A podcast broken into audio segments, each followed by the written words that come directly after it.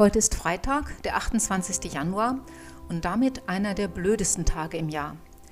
Das liegt daran, dass es draußen kalt und ungemütlich ist, die Temperaturen so um die 0 Grad.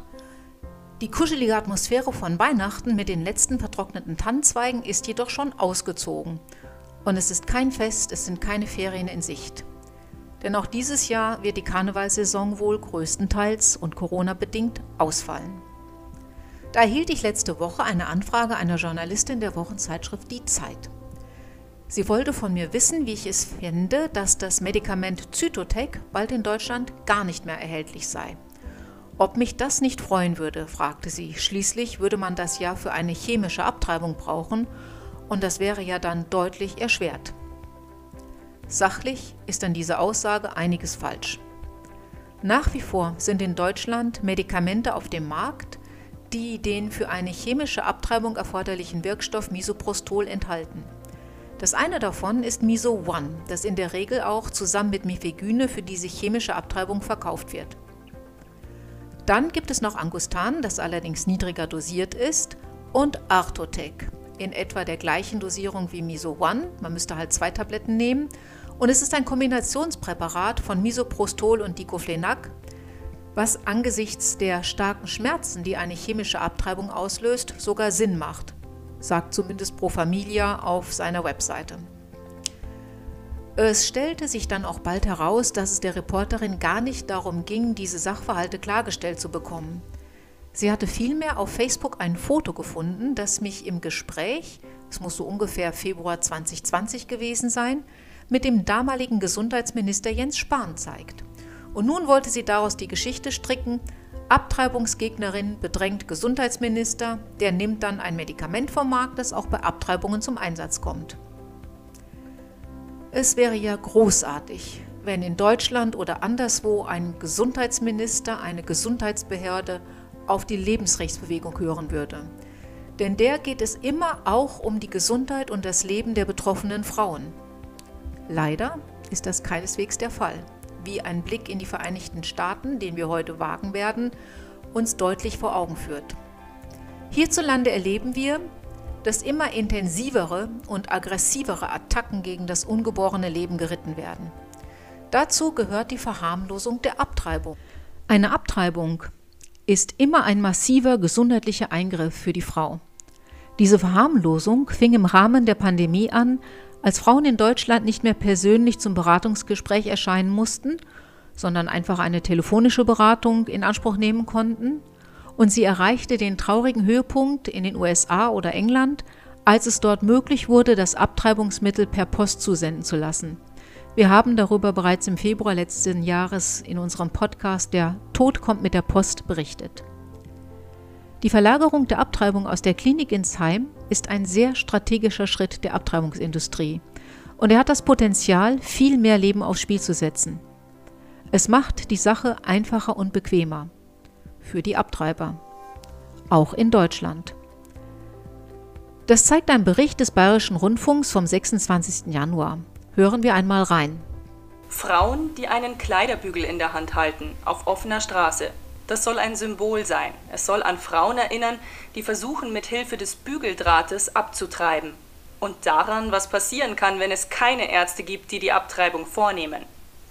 Zu beobachten sind solche Szenen auf Demonstrationen in Passau. Von dort berichte ich, Katharina Heringer, als Korrespondentin. Meine bisherigen Recherchen zu dem Thema haben gezeigt, dass es tatsächlich immer weniger Ärzte in Bayern gibt, die Abtreibungen durchführen.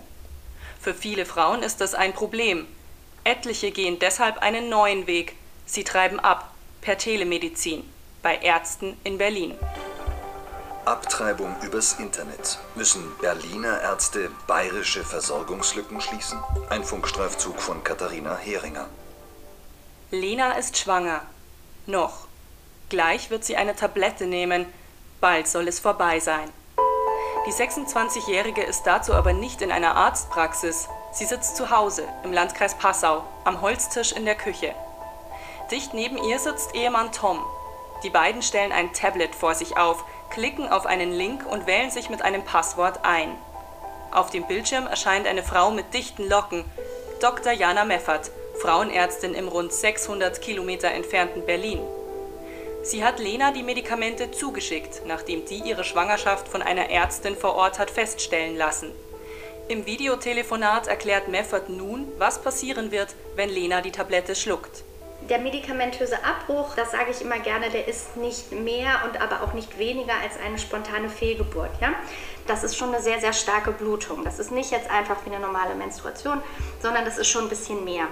Am Ende des Gesprächs nimmt Lena eine erste Tablette, zwei Tage später die zweite. Sie wartet zu Hause darauf, dass ihr Körper den Embryo abstößt. Mit der Patientin hat die Berliner Ärztin wenig zu tun. Alle Gespräche mit Lena hat sie online geführt. Dass dabei ein vertrauensvolles Verhältnis aufgebaut werden kann, ist zumindest zweifelhaft. Eine gründliche körperliche Untersuchung kann natürlich gar nicht stattfinden. Wer übernimmt aber dann die Verantwortung für die Patientin? Wer ist haftbar, wenn bei der Abtreibung etwas schief geht? Welche Risiken gilt es überhaupt zu beachten? Was muss eigentlich alles vor einer chemischen Abtreibung geklärt werden? Über die medizinischen Probleme, die eine solche Heimabtreibung mit sich bringt, über die Regelungen in Deutschland und über die Risiken, die sich nach einer solchen Abtreibung vielleicht auch ergeben können, haben wir mit dem Gynäkologen Dr. Michael Kivor gesprochen. Grundsätzlich muss man sagen, also es sind ähm, mindestens drei Arztbesuche erforderlich. Also erstmal muss ein Arzt sein, der, der dafür zugelassen ist, ähm, was auch sinnvoll ist, ähm, denn man muss auch die Komplikationen beherrschen können. Und ähm, sprich, also es muss ein Facharzt sein, der, ähm, wenn es eben zu stärkeren Blutungen kommt und dann nicht zu einer vollständigen Ausstoßung, der dann eben ähm, auch eine, eine operative Ausschabung beherrschen kann und, und eben für die Komplikationen auch kompetent genug ist. Deswegen muss er dafür zugelassen sein. Ähm, und äh, derjenige Arzt, der dafür die Zulassung hat, da ist dann in der Regel der Erstkontakt, da wird erstmal geprüft, sind die Rahmenbedingungen adäquat vorhanden, also ist die drei Tage ähm, Denkfrist ähm, für die Frau gegeben nach der Beratung, wann es erst begonnen werden kann, die Abtreibung. Dann äh, muss geguckt werden, ähm, ist überhaupt eine Schwangerschaft vorhanden. Meistens war es ja nur ein Schwangerschaftstest im Urin, was relativ ungenau ist. Da muss man jetzt erstmal schauen, ist die Schwangerschaft nicht nur nicht vorhanden, sondern ist sie auch intrauterin vorhanden. Also das ist keine Eileiterschwangerschaft. Ähm, dann muss geguckt werden, liegen Kontraindikationen vor ähm, gegenüber den Medikamenten, ähm, zum Beispiel Leber-Nierenerkrankungen, keine Blutungsstörungen ähm, etc., kein Asthma. Ganz wichtig, der Rhesusfaktor, der muss überprüft werden, ist sie Rhesus negativ oder Rhesus positiv. Ähm, und da muss halt ähm, aufgeklärt und beraten werden, ähm, auch über die möglichen Nebenwirkungen, wie die weiteren Kontrollen aussehen. Wenn eine Rhesus-Negativität vorliegt und das Kind jetzt, das ungeborene Kind Rhesus-positiv wäre, dann kann die Mutter Antikörper gegen ähm, Rhesus-positives Blut bilden. Und das könnte in der nächsten folgenden Schwangerschaft fatal sein, mit schwersten Fehlbildungen des Kindes oder bis zu einem Versterben des Kindes.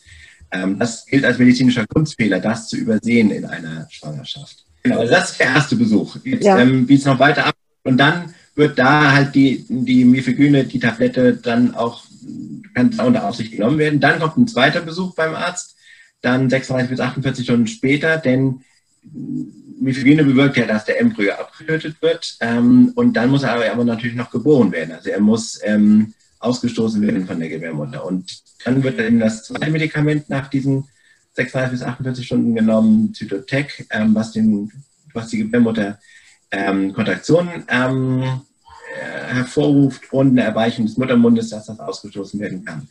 Und das geschieht auch in der ärztlichen Aufsicht für mehrere Stunden, weil es dann auf der Naturausstoßung kommt, verbunden mit starken Blutungen. Es muss halt geguckt werden, gehen die Blutungen wieder zurück, ähm, verträgt die Patientin das, die Frau, und, ähm, und wie geht sie auch kreislauftechnisch in der Zeit. Und ähm, nicht in allen Fällen erfolgt dann gleich der Ausstoß und manchmal dann auch später zu Hause. Aber das ist eben der zweite Besuch. Und dann kommt noch ein dritter Besuch nach, ähm, nach zwei Wochen in etwa, wo man gucken muss und kontrollieren muss, ist die Abtreibung jetzt tatsächlich vollständig erfolgt oder sind Reste zurückgeblieben ähm, oder ist immer noch Blutung da oder ähm, geht das Schwangerschaftshormon nicht adäquat zurück. Das sind alles Gründe, wo man dann eben dann doch eine ähm, operative Ausschabung machen müsste. Dr. Kieber führt aus, dass beispielsweise bestimmt werden muss, in welcher Schwangerschaftswoche die Frau sich befindet. Manche zählen ab Empfängnis, Frauenärzte aber ab Ausbleiben der letzten Regel. Hier gibt es manchmal Unsicherheiten und Ungenauigkeiten. Es ist aber wichtig, die genaue Schwangerschaftswoche zu bestimmen, weil in Deutschland eine chemische Abtreibung nur bis zur neunten Schwangerschaftswoche erlaubt ist. Danach wird es für die Frau immer gefährlicher. Der Embryo ist schon größer, der Mutterkuchen schon weiterentwickelt und sehr gut durchblutet. Und damit kann es auch zu immer heftigeren Blutungen und Krämpfen kommen, wenn eine solche chemische Abtreibung durchgeführt wird. Außerdem muss unbedingt der Rhesusfaktor bestimmt werden, weil er bei einer weiteren Schwangerschaft ein ganz wichtiger Faktor ist. Ist die Mutter Rhesus negativ und das Baby Rhesus positiv, kann es passieren, dass der Körper der Mutter Abwehrstoffe gegen den Rhesusfaktor des Babys bildet. Meist wirkt sich das erst ab der zweiten Schwangerschaft aus. Dann droht beim Ungeborenen eine Blutarmut und diese kann schwere Schäden oder auch eine Totgeburt zur Folge haben. Wir haben auch nach den Komplikationen und Risiken der chemischen Abtreibung gefragt. Also ähm, natürlich jedes Medikament hat seine Nebenwirkungen. Natürlich sind Nebenwirkungen selten, das, das muss man auch immer im richtigen Kontext sehen. Aber deswegen ist Anamnese halt so wichtig. Für jemanden, der Asthma bereits hat, kann es eben dann wirklich gefährlich bis lebensgefährlich sein bis zum Status Asthmaticus. Das muss man eben vorher schauen. Auch jemand, der vorher schon Leber- oder Nierenerkrankungen hat, für den kann es dann problematisch werden. Ähm, oder wenn man eine nicht erkannte Blutungsstörung hat, dann kann natürlich dann die Blutung, die ja dort immer kommt, natürlich deutlich stärker. Es gibt eben auch durchaus Fälle, wo eben die solche starken Blutungen waren, dass man bis zur Bluttransfusion eben wirklich was akut machen muss. Ähm, und dann gibt es natürlich wie bei jedem Medikament auch ähm, allergische Reaktionen bis, zum, bis Anaphylaxie und anaphylaktischen Schock auch. Deswegen ähm, soll das unter Beobachtung erstmal sein, wie bei anderen Medikamenten ja auch. Also das muss man, muss man schon genau schauen. Was immer ist, ist natürlich eine Blutung, weil der Embryo muss ja geboren werden. Und das ist halt verbunden mit einer Blutung automatisch. Und diese Blutungen können eben auch mal sehr, sehr schwer sein. Man darf keine Eileiterschwangerschaft übersehen. Manche Frauen haben dann, denken, überdenken das Ganze nochmal.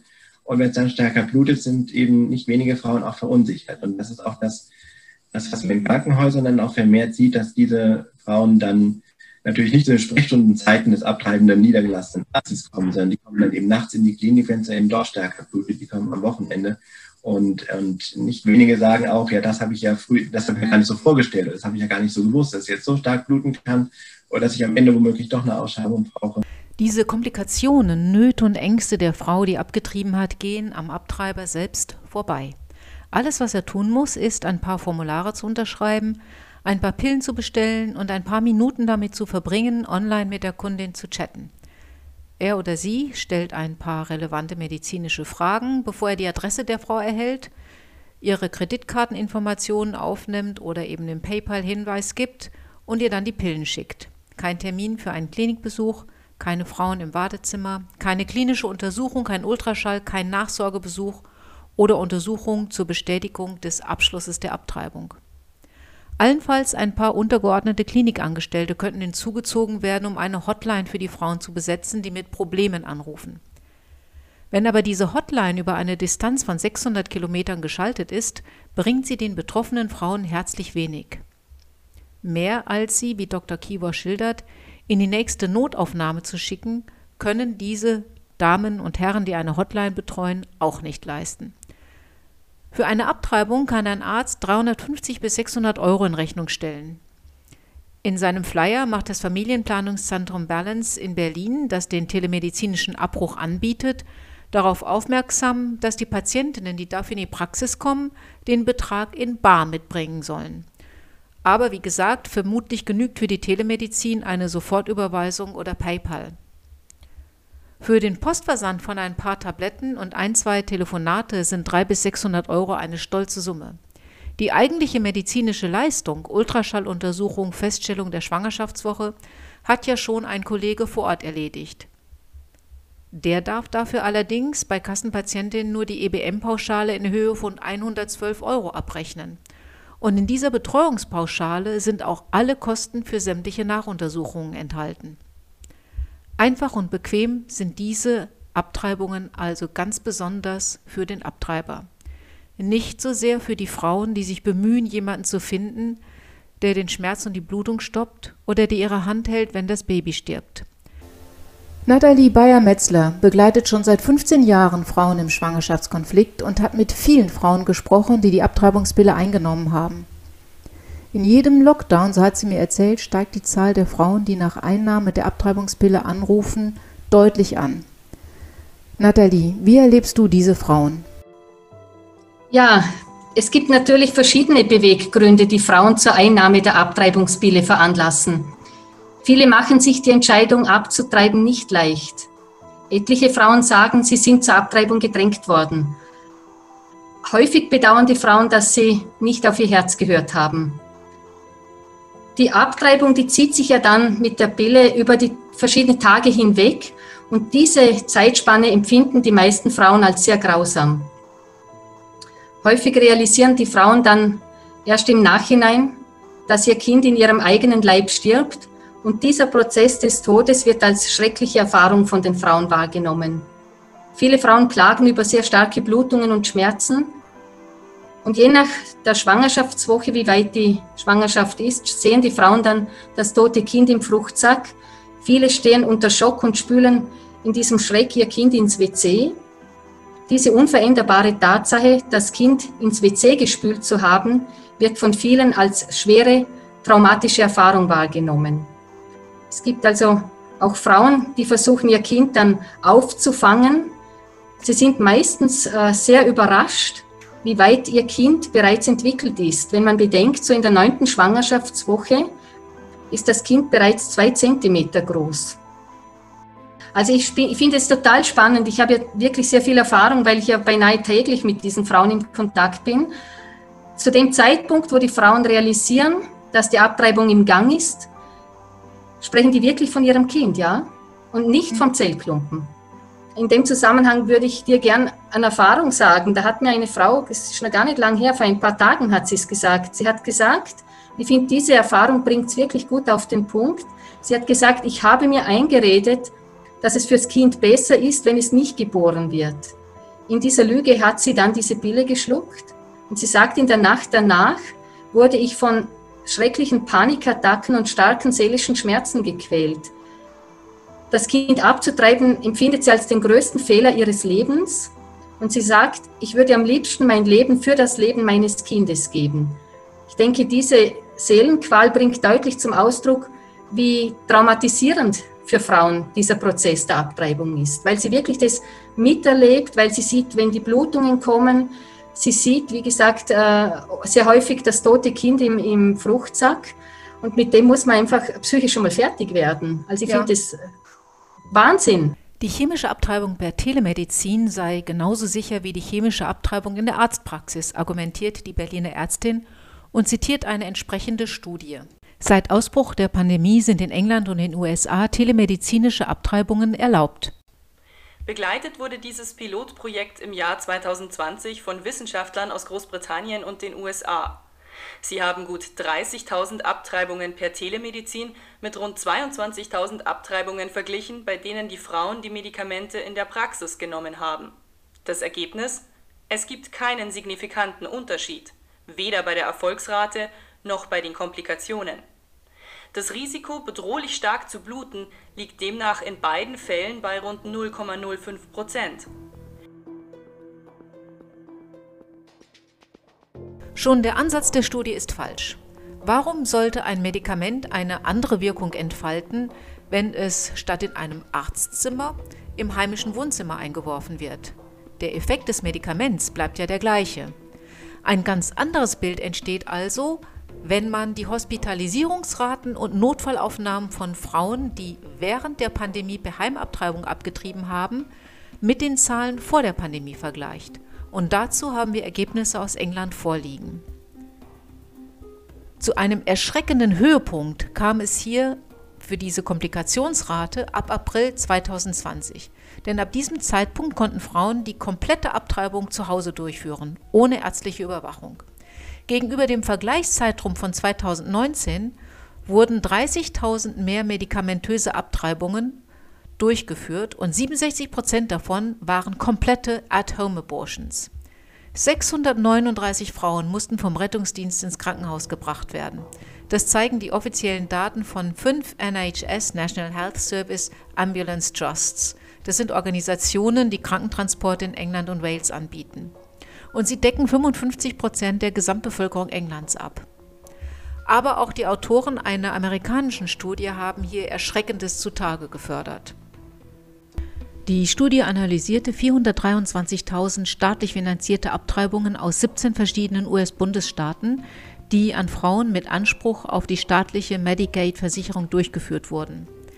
Demnach ist zwischen 2002 und 2015 die Rate der abtreibungsbedingten Notaufnahmen ins Krankenhaus nach chemischen Abtreibungen um über 500 Prozent gestiegen.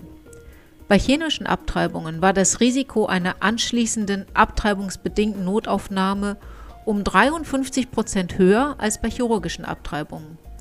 Die Kluft zwischen den beiden Abtreibungsmethoden vergrößerte sich im Lauf des Studienzeitraums. Im Jahr 2015 kamen auf 1000 Abtreibungen 51,7 abtreibungsbedingte Notaufnahmen bei chemischen Abtreibungen und diese Rate lag damit mehr als doppelt so hoch wie bei chirurgischen Abtreibungen. Der Grund hierfür sind die schweren Blutungen, aber auch eine unvollständige Abtreibung des Fötus, Infektionen nach dem Abort oder aber auch Wechselwirkungen aufgrund von Vorerkrankungen, die ärztlich nicht vorab abgeklärt wurden. Ähnliche Daten sind uns übrigens auch aus Finnland bekannt. So ergab eine Analyse von mehr als 42.000 Abtreibungen, die zwischen 2000 und 2006 in Finnland durchgeführt wurden, dass ein Fünftel der chemischen Abtreibungen zu Komplikationen führte wobei die Komplikationsrate viermal so hoch war wie bei chirurgischen Abtreibungen. Mehr als 15 Prozent der chemischen Abtreibungen führten zu Blutungen, verglichen mit nur 2,1 Prozent bei chirurgischen Abtreibungen. Fast 7 Prozent der chemischen Abbrüche waren unvollständig, bei einer chirurgischen Abtreibung waren das lediglich 1,6 Prozent. Die Autoren der Lozier-Studie in den USA fanden im Zuge der Datenanalyse darüber hinaus heraus, dass in den USA allein im Jahr 2015 über 60 Prozent aller abtreibungsbedingten Besuche in der Notaufnahme nach chemischen Abtreibungen als Fehlgeburten falsch kodiert wurden. Ob dies ein Versehen ist oder absichtlich so geschieht, mag dahingestellt sein. Sicher ist, dass Women on Web in einem Werbevideo für die chemische Abtreibung Frauen ausdrücklich darauf hinweist, dass ein Arzt zwischen einem medikamentösen Abbruch und einer Fehlgeburt im Krankenhaus nicht unterscheiden kann.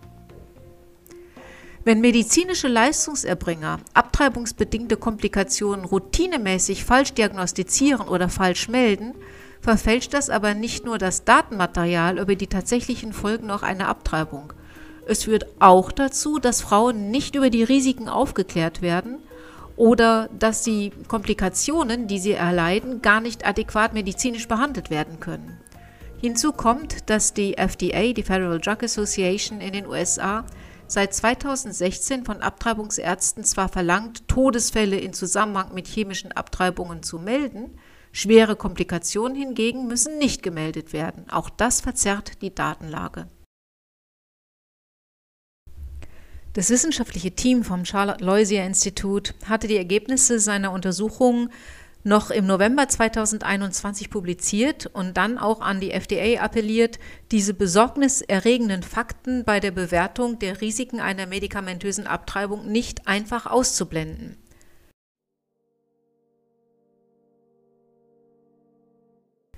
James Sidnicki von äh, Losier Institut, der Studienleiter, der übrigens äh, ehemals an der renommierten Johns Hopkins Universität tätig war, betonte, diese öffentlich zugänglichen Medicaid-Leistungsdaten sind umfassender als alles, was von der FDA oder der Abtreibungsindustrie je zur Verfügung gestellt wurde.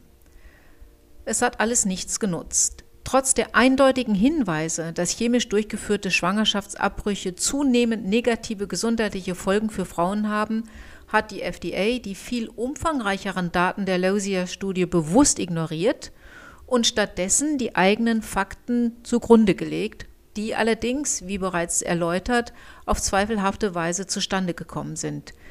Es lässt sich nicht leugnen, die Abtreibungspille stellt eine erhebliche Bedrohung für die öffentliche Gesundheit dar. Und die Fakten zeigen, dass diese Bedrohung wächst, auch in Deutschland.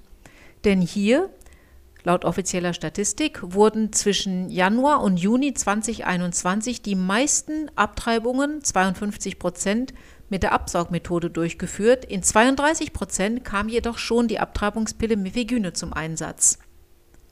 Der Großteil der Abtreibungen erfolgte dabei ambulant. Von knapp 99.948 Abtreibungen im Jahr 2020 wurden knapp ein Drittel, 28.953, per chemischer Präparate durchgeführt. Wenn die zitierte finnische Studie richtig liegt, die von einer Komplikationsrate mit behandlungsbedürftigen Blutungen von etwa 15 Prozent spricht, dann wären davon in Deutschland jährlich 4.500 Frauen betroffen, sofern es bei 100.000 Abtreibungen bleibt und auch dabei, dass knapp 30 Prozent aller Abtreibungen mit dieser Methode erfolgen. Aber die Tendenz scheint ja hier zu sein, Abtreibungen zusehends aus der Hand des Arztes herauszunehmen und allein in die Hand der abtreibungswilligen Frau zu übergeben. Einerseits so das Argument, weil es immer weniger Ärzte gibt, die ungeborene Kinder töten möchten, und andererseits, weil es für die Ärzte, die es dann noch machen, sehr viel einfacher ist.